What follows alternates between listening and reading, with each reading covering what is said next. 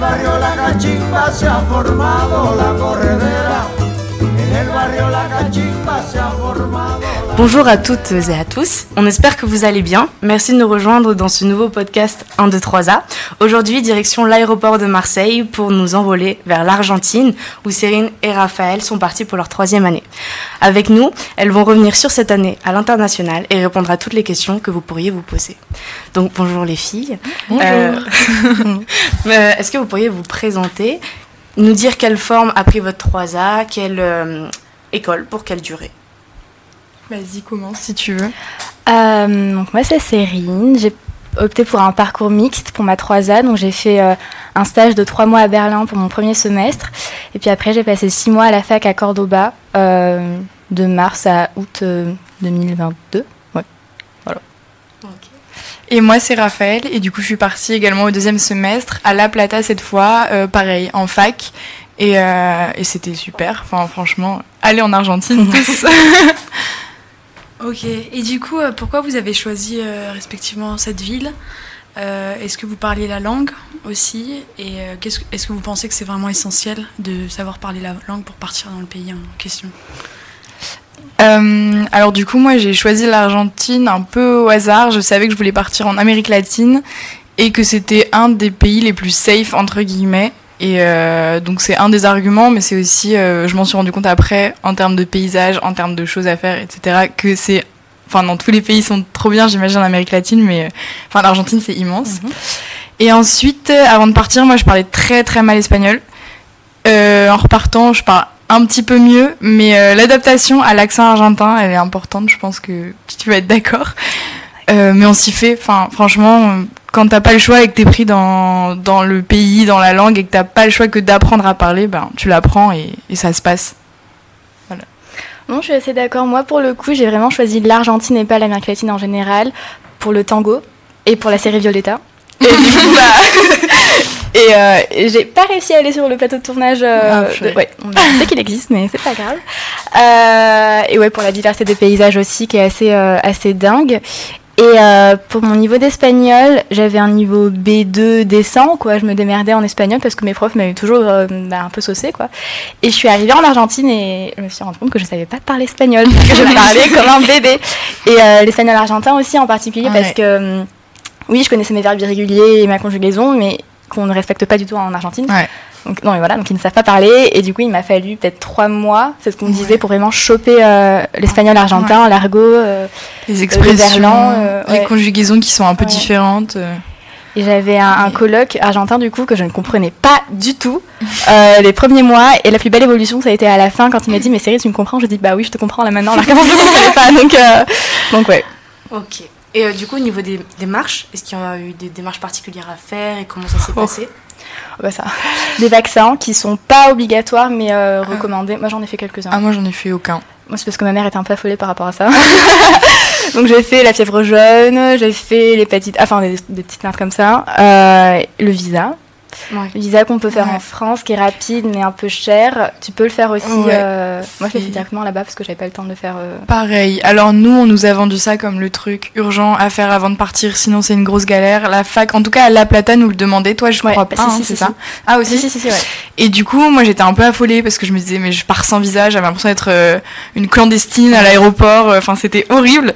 Et finalement, j'arrive là-bas et on me dit, ah oui, c'est normal. Enfin, en fait, personne n'avait de visa. On était très peu d'étudiants étrangers, mais euh, on n'avait pas de visa. On a fait ça. C'était tranquille. En France, ça coûtait euh, extrêmement cher. Mhm. Enfin, extrêmement cher, je sais plus, 250 euros, je crois. Et il m'a coûté euh, 25 euros, 30 euros en, en Argentine. Donc, euh, si vous partez en Argentine, faites le, le visa là-bas si vous devez le faire. Ouais, après, c'est quand même vachement galère. Moi, il m'a fallu deux mois et demi pour l'avoir parce qu'il fallait traduire plein de documents en français, en espagnol, en choper plein. Donc, j'ai eu plein de rendez-vous. C'était compliqué. J'étais accompagnée par la fac, mais, euh, mais voilà. Et euh, t'as dit un truc, mais j'ai oublié. Euh, réagir, ouais. Euh, Enfin, moi, j'ai pas eu à traduire trop les documents. J'ai envoyé un petit peu. euh, acte de naissance, casier judiciaire. Ah ouais Ouais, ouais, Ah ouais, ok. Non, ouais, moi, j'ai pas eu. C'est. ouais, j'étais assez atroce. Je pense aussi aléatoire en, fait, en fonction de qui t'as en, face du guichet euh, au mm. moment où tu vas pour faire les papiers. Petit tips aussi, si vous n'avez pas votre visa, euh, de choper un vol de retour parce qu'ils vous le demandent parfois à l'aéroport selon mm. sur qui tu tombes. Si t'as pas de visa, ils vont croire que tu vas pour t'installer euh, bah, toute ta vie alors qu'en fait non, c'est bien pour un échange. Donc il faut montrer la lettre d'acceptation à mm. l'université, que tu es là pour un échange et que tu as un vol de retour. quoi. C'est important. Après, je sais pas si j'ai le droit de dire ça, mais je sais qu'on peut faire des faux billets de retour juste pour faire croire que euh, tu rentres. Et ils s'en fichent honnêtement, ils vont pas aller vérifier le numéro du vol, euh, etc. Et puis euh, voilà. Ça et moi, on l'a pas demandé. La partie la plus réjouissante. mais et du coup, en termes de cours, comment ça s'est passé? Quels cours vous avez suivis Est-ce que comment le niveau est par rapport à la France et les moments des notations, des partiels, comment c'était? Euh, au niveau des cours, nous, on nous demandait un volume horaire total de 200 heures par semestre, euh, ce qui pour moi correspondait à trois matières. Donc j'avais presque jamais cours. En fait, j'avais une matière qui était en, Zoom, du coup j'avais vraiment pas cours.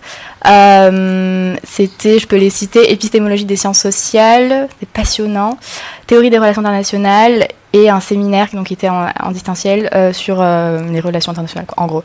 Donc on est inscrit à l'université, mais après on peut aussi choisir de s'inscrire dans différentes facultés. Donc on peut prendre des cours de philo, de sociaux, de droit, d'éco, enfin prendre aussi des cours de première, deuxième année. C'est un peu plus facile du coup parce que les profs savent qu'on est internationaux qu'on parle pas trop bien espagnol.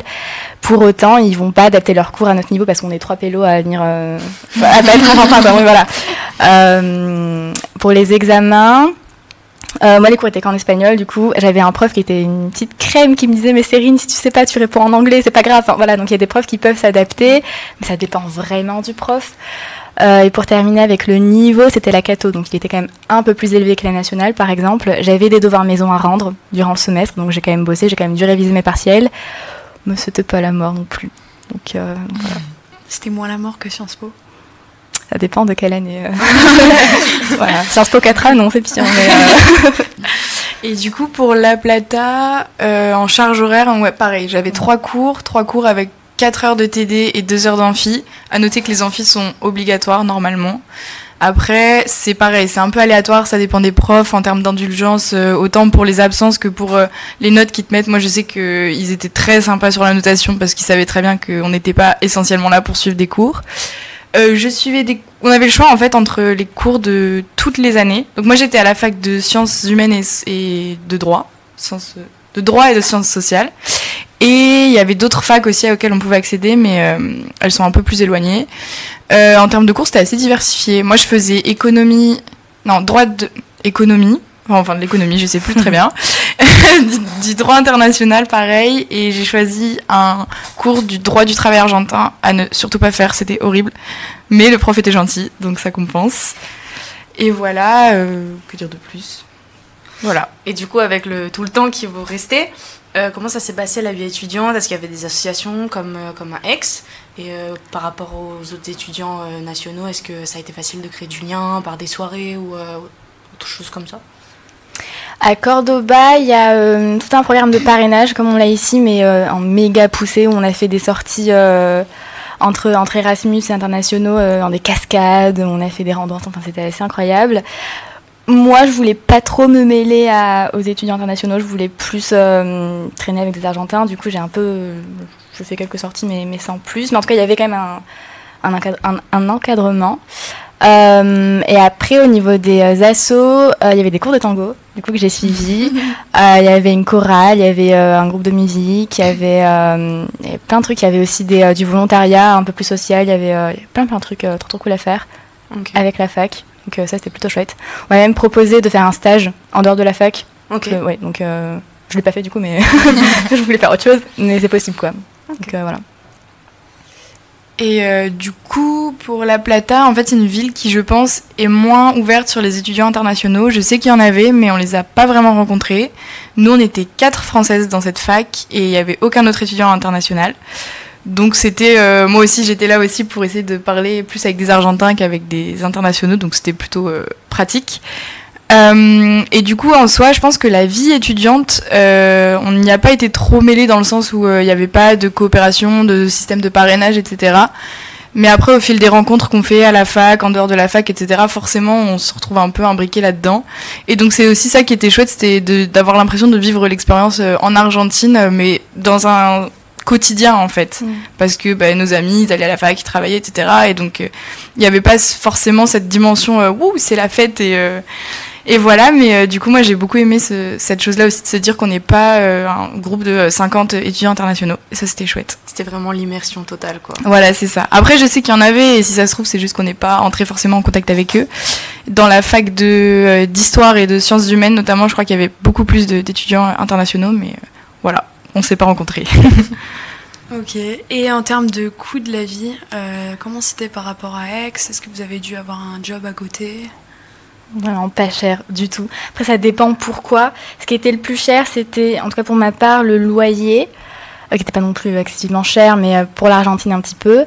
Euh, les vêtements et les voyages. Prendre l'avion, ça coûtait très très cher pour, parce que c'est quand même très très grand. Du coup, les distances sont très très grandes. voyager en bus, par exemple, c'est beaucoup moins cher et plus confortable aussi parfois, même si c'est plus mmh. long. Euh, manger en Argentine, c'est pas cher du tout, que ce soit en restaurant ou faire ses courses de la semaine. Euh, le transport est pas cher du tout, c'est quoi? C'est 60 pesos, mais je sais pas. Ouais, les, bus, euh, c'est vraiment des moins d'un euro. Ouais. Les bus de ville. le taxi est pas cher du tout. Moi, je prenais le taxi trois fois par jour parfois. non, mais ça change. Uber, ouais. ouais, c'est clair. les petits soins aussi, sortir, se faire masser. Enfin. ah, j'ai pas fait, mais profité du coup. Donc pas cher, quoi, en gros. Ouais. Euh, bah, pour donner une petite. Euh, bon, après, c'est peut-être pas euh, représentatif de. Parce qu'il y a un problème d'inflation, en fait, en Argentine en ce moment. Ce qui fait que le taux de change changeait quasiment tous les jours. donc, peut-être que les chiffres que je vais donner là sont plus valables maintenant, mais pour donner une, une échelle d'idée, quand je suis partie, là, j'ai regardé juste avant de venir, je dépensais environ 1000. 1200 euros par mois, mais en comptant donc la nourriture, le loyer, les voyages, donc les avions, les bus, les logements euh, en auberge de jeunesse, etc. Donc franchement, euh, en soi c'est cher, mais euh, par rapport à tout ce qu'on a fait, c'est rien du tout. Donc ouais, niveau de vie c'est ça, la bière pas chère, la nourriture pas très chère. Les bus, bah, oui, il y avait. Bon, c'est des très longues distances, du coup, c'est un très grand pays. Pour 24 heures de bus, généralement, tu payes 30, 40 euros. Donc voilà. Parce que vous avez fait beaucoup de voyages en interne dans, dans le pays Ouais, c'est un pays immense. Il y a énormément de choses à faire et je pense que même en six mois, c'est trop court pour faire tout ça et suivre les cours à côté. Donc euh, voilà, faut prendre ça en compte aussi. C'est un pays immense et euh, avant de partir, euh, moi je m'étais dit waouh, c'est super, c'est l'aventure, je vais faire le tour de l'Amérique latine, mais pas du tout. Six mois, c'est très court et l'Argentine, c'est très très grand. Donc il y a déjà beaucoup de choses à faire dans le pays avant de partir à l'étranger euh, là-bas. Ok. Et du coup, pour revenir sur, ce que tu disais par rapport euh, au logement, pour euh, tout ce qui est les accommodations, est-ce que tu l'as fait avant Tu l'as fait une fois arrivé sur place Est-ce que c'était compliqué? Et même la vie quotidienne en Argentine, comment ça se passe? Genre, si tu as été malade, par exemple, au niveau du médecin et tout, ça, ça s'est passé comment? Pour le logement, c'était hyper facile parce que c'est la fac qui nous a envoyé une liste avec bah, quelques agences et quelques logements disponibles pour les étudiants. Du coup, j'en ai contacté 4 ou 5 à l'avance qui m'ont répondu et du coup, je suis arrivée, je me suis installée et ça s'est très bien passé. Euh, au niveau de la vie en coloc, donc moi c'était une maison partagée, euh, on était 12. Mais chacun avait sa chambre, il y avait trois étages, c'était bien réparti, c'était une grande villa avec une super terrasse, un euh, super souvenir là-bas. et il y avait essentiellement pas des Argentins, donc c'était bien, de différentes provinces aussi, parce que beaucoup d'étudiants viennent spécialement à Cordoba pour étudier, parce que la fac est super et, et, que la ville aussi. Et puis après, il y avait des Espagnols et à un moment deux italiennes et, euh, et un belge, mais on parle essentiellement espagnol. Euh, ça se passait plutôt bien jusqu'à ce que je me mette à comprendre du coup mon colloque euh, un que je ne comprenais pas du tout avant. Euh, pour les visites médicales, moi je suis tombée malade une fois. Ça m'a bien fracassé pendant trois semaines euh, et mon assurance, parce que du coup on demande une assurance internationale obligatoirement, n'était pas prise en compte par la clinique que j'ai consultée. Du coup j'ai dû payer la consultation, mais ça m'est revenu à 5 euros je crois. Donc, euh, voilà, j'ai vu un médecin assez rapidement et, euh, et ça s'est bien passé. Les médicaments, euh, ils sont en vente libre. C'est un peu dangereux du coup.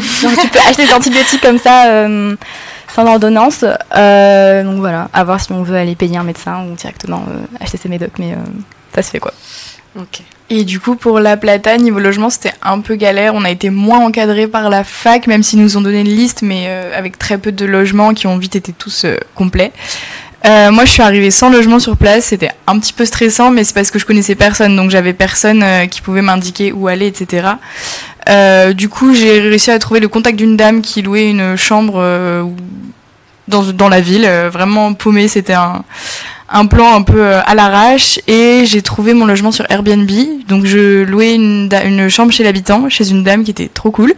Et elle, euh, bah, je lui ai demandé en fait si finalement je pouvais rester toute l'année. Elle m'a fait un prix et, euh, et du coup pareil oui pour une, une, fourchette de prix pour le logement, bah, ça tourne entre 100 et 300 euros le logement. Ouais. Ça dépend, il faut faire attention parce que je sais qu'on peut envoyer beaucoup de, il y a beaucoup d'annonces, etc. Et quand on envoie euh, un message avec un numéro français, donc plus 33, ils ont tendance à bien gonfler les prix, quoi. Donc voilà. Euh, sinon, oui, généralement, c'est des places dans des colocs, ou alors des chambres chez l'habitant, ou alors euh, des pensions, ça s'appelle. C'est des, des genres de petits appartes réservés. Ben, enfin, moi, j'avais beaucoup ça, des appartes réservés que aux filles. Je sais pas si t'as vu ça. Il y a des copines qui faisaient ça. Ouais. Et la deuxième question, c'était quoi? Ah oui, la santé. Moi, je suis pas tombée malade. Et euh, j'ai voulu faire le vaccin pour la fièvre jaune parce que je voulais partir vers le nord. Et j'ai pas pu le faire, mais il me semble que je m'étais renseignée que c'était vraiment pas très cher ou alors c'était remboursé, je me souviens plus, mais voilà. Et euh, du coup, euh, est-ce que vous pourriez nous raconter le meilleur souvenir que vous gardez de cette expérience? Bah, Il y a eu des moments assez magiques, forcément, des rencontres, des voyages, des trucs. Enfin, mais euh, je crois que ce que j'ai préféré, c'est un peu con à dire, mais c'est les moments les plus simples, quoi. C'est embêter mes colocs euh, un dimanche après où je me faisais chier et, et juste voilà ces moments-là hyper simples. On cuisinait ensemble à 23 h parce que, enfin, en Espagne, en Amérique latine, on fait tout en décalé. du coup, il m'arrivait, enfin, du coup, j'ai décalé tout mon horloge biologique, mais il m'arrivait à 9h30 donc du soir, de sortir faire mes courses pour cuisiner à 10h et manger à 23h quoi. Donc voilà. donc c'est je crois que ces moments-là, mon anniversaire aussi qui était assez fabuleux, euh, je l'ai fêté euh, deux jours avant de partir, euh, enfin de rentrer du coup. Donc, voilà, je pense que ce serait ça du coup. Ok. Et moi, je dirais c'est les voyages. Enfin, le premier voyage en tout cas que j'ai fait, donc c'était en Patagonie et c'est des paysages magiques. Ça devait être incroyable. C'était fou. Vraiment, c'est des choses. C'est tellement immense en fait que on n'a jamais vu ça de notre vie.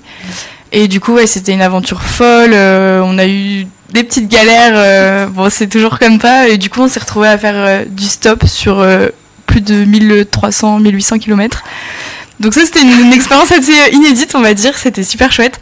Et ça s'est super bien passé. Donc voilà. Et oui, sinon, c'est vrai que aussi les moments un peu simples, bah c'est vrai que c'est. Mais se retrouver pour aller boire une bière avec nos potes dans les bars du coin, enfin, c'était vraiment chouette. C'était des moments pas aussi fou en termes d'expérience euh, personnelle, mais c'était des très beaux moments. Voilà.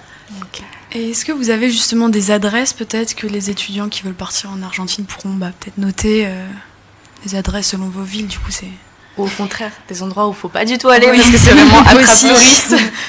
Euh, ben à Cordoba, il y a le quartier de Güemes. Cordoba, vraiment, c'est très très dynamique, c'est très étudiant. Et donc Güemes, euh, c'est un quartier, c'est un peu le cours Julien euh, espagnol, enfin argentin du coup, on parle espagnol. Très très stylé. Il y a beaucoup de triperies, euh, beaucoup de bars, de restaurants, euh, des boliches, donc c'est les boîtes. Euh, il y a des parcs. et il y a un Paseo de los Artes, c'est un espèce de marché artisanal nocturne tous les week-ends. J'y passais tous mes samedis soirs. Et où ils vendent, ils vendent des petits produits faits main, un peu des bougies, des matés. Euh. Donc euh, Güemes pour sûr. Et puis après, euh, il y a beaucoup de musées et de galeries à Cordoba aussi qui sont pour la plupart gratuits ou pas chers du tout. Donc ça, les parcs, le parc Sarmiento. voilà. Ouais. Ok, trop bien. et pour La Plata, il y a c'est pas une ville touristique en soi, c'est plus une ville tranquille, mais assez grande et avec beaucoup d'animation. Du coup, en soi, les choses à faire, c'est Buenos Aires qui est juste à côté. Mm. Et euh, bon, après, il y a plein de choses à faire. Il y a un très beau parc qui s'appelle le Bosquet, qui est immense, avec un très grand musée, euh, plein de choses, voilà, d'activités culturelles. C'est surtout en termes d'animation, plus qu'en termes de monuments ou quoi que, que c'est intéressant, La Plata. Un conseil aussi peut-être de suivre euh, les pages Instagram touristique, genre euh, Culture Cordoba par exemple. Je sais que chaque semaine il y avait des événements, donc tu sortais, même si tu sortais seul, tu avais un truc dans la rue, une manifestation, de la danse, un carnaval, euh, quelque chose. il y a toujours quelque chose à toujours quelque chose à faire à Cordoba, ouais, vraiment.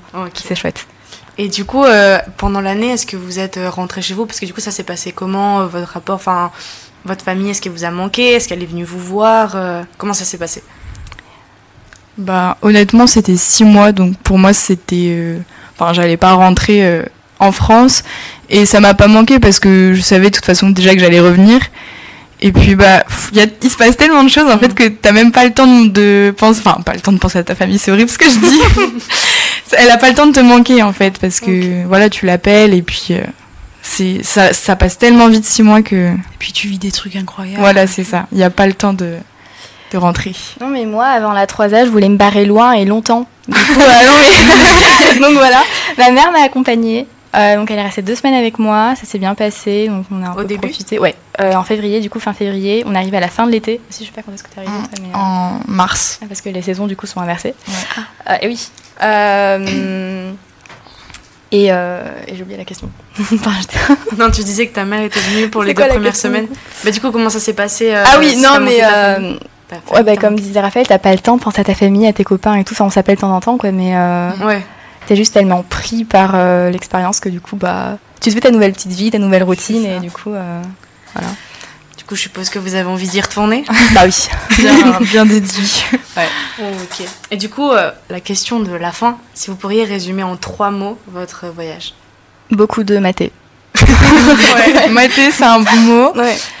Aventure bon c'est un peu bateau mais Ouais. Connexion aussi. enfin, beaucoup de personnes assez magiques. Ouais. à des endroits aussi assez magiques.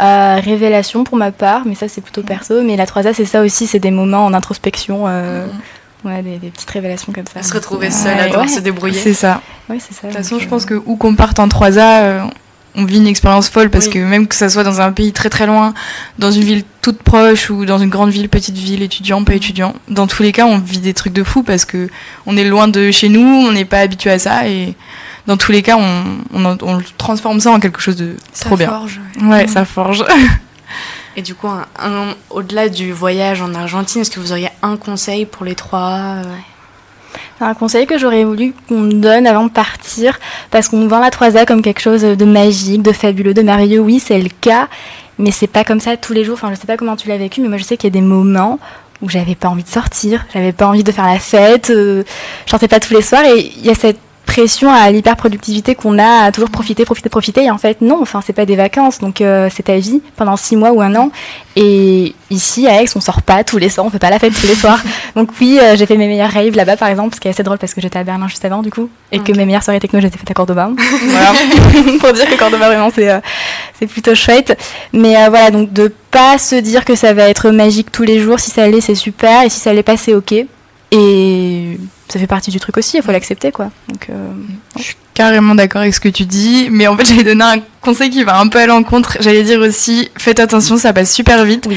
Et il y a tellement de choses où on se dit, Ouais. ah bah ça je le ferai plus tard, j'ai six mois devant moi pour le faire. Et euh, bah même si moi j'ai l'impression d'avoir coché pas mal de trucs que je voulais faire, il y a forcément des petits, euh, des petits regrets en mode, ah c'est vrai, bah, le musée dont je vous parlais, je l'ai jamais fait alors qu'il est vraiment à 30 minutes de chez moi. Donc Ouais. ce sera une excuse pour y retourner. c'est ça. Exactement. Bon, bah écoutez, merci beaucoup. On vous remercie pour être venu partager votre expérience avec nous. On espère que cela vous aura aidé à vous projeter plus sereinement pour votre année à l'étranger si vous pré- prévoyez de partir en Argentine. En attendant, n'hésitez pas à nous dire où vous voulez partir pour une prochaine émission de 3A. Au revoir